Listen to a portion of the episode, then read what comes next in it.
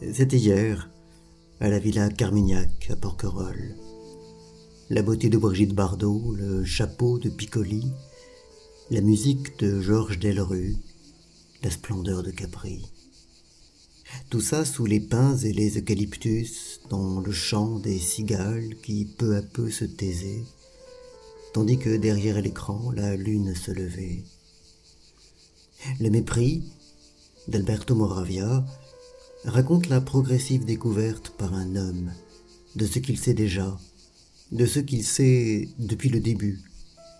C'est le récit d'un déni qui s'achève, pareil à celui que nous ressentons face au monde qui s'abîme, le voyant se déliter sans cependant y croire vraiment, écartelés que nous sommes entre l'aveuglement, le refus de la culpabilité, une précoce nostalgie et une trop tardive espérance.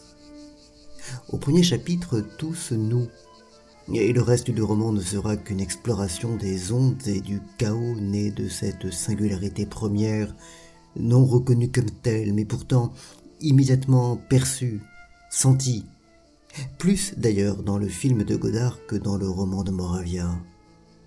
Nous savons, nous savons depuis toujours, ayant vu devant nous le monde s'effilocher et se salir, nous savons, et pourtant nous ne croyons pas.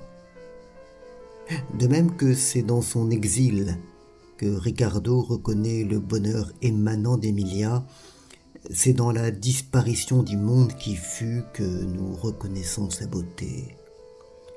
Plus on est heureux et moins on prête attention à son bonheur. Cela pourra sembler étrange, mais au cours de ces deux années, j'ai même parfois l'impression que je m'ennuyais. Non, je ne me rendais pas compte de mon bonheur. En aimant ma femme et en étant aimé d'elle, je croyais faire comme tout le monde. Cet amour me semblait un fait commun, normal, sans rien de précieux comme l'air que l'on respire et qui n'est immense et inestimable que lorsqu'il vient à vous manquer. C'est quand le monde nous échappe qu'on voit le flux continu de la vie se tarir, les oiseaux moins chanter, les glaciers disparaître, les mers devenir des poubelles, que sa magnificence, si longtemps dédaignée, l'humble magnificence chantée par François, nous submerge, comme elle submerge les personnages de Soleil Vert qui se donnent à la mort et qui découvrent un monde qu'ils n'ont jamais connu.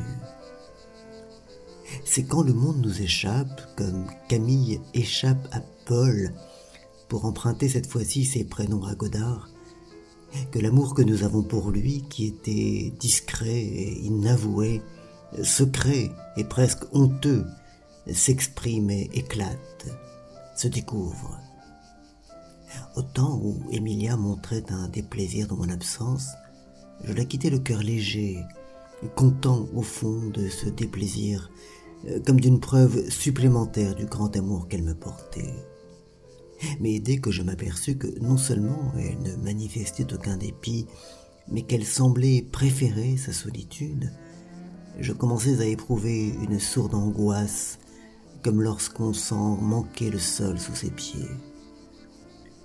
Et c'est maintenant que tout ce qui paraissait naturel et donné, allant de soi et éternel, révèle sa fragilité.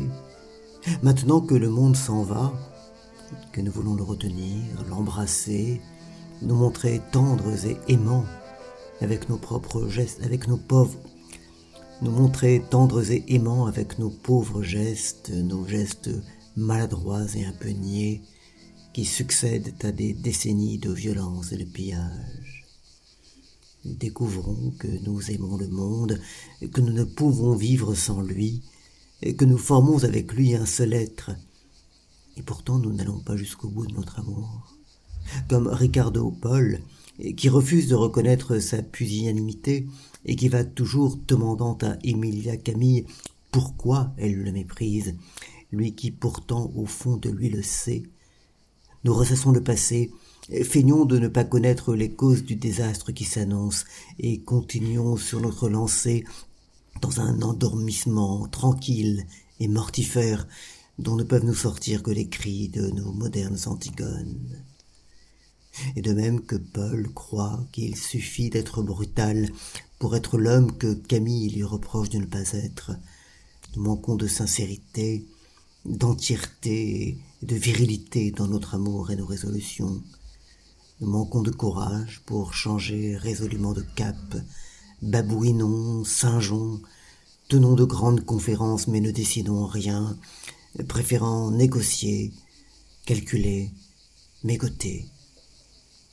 Dans la course à l'abîme, nous cherchons à gagner du temps.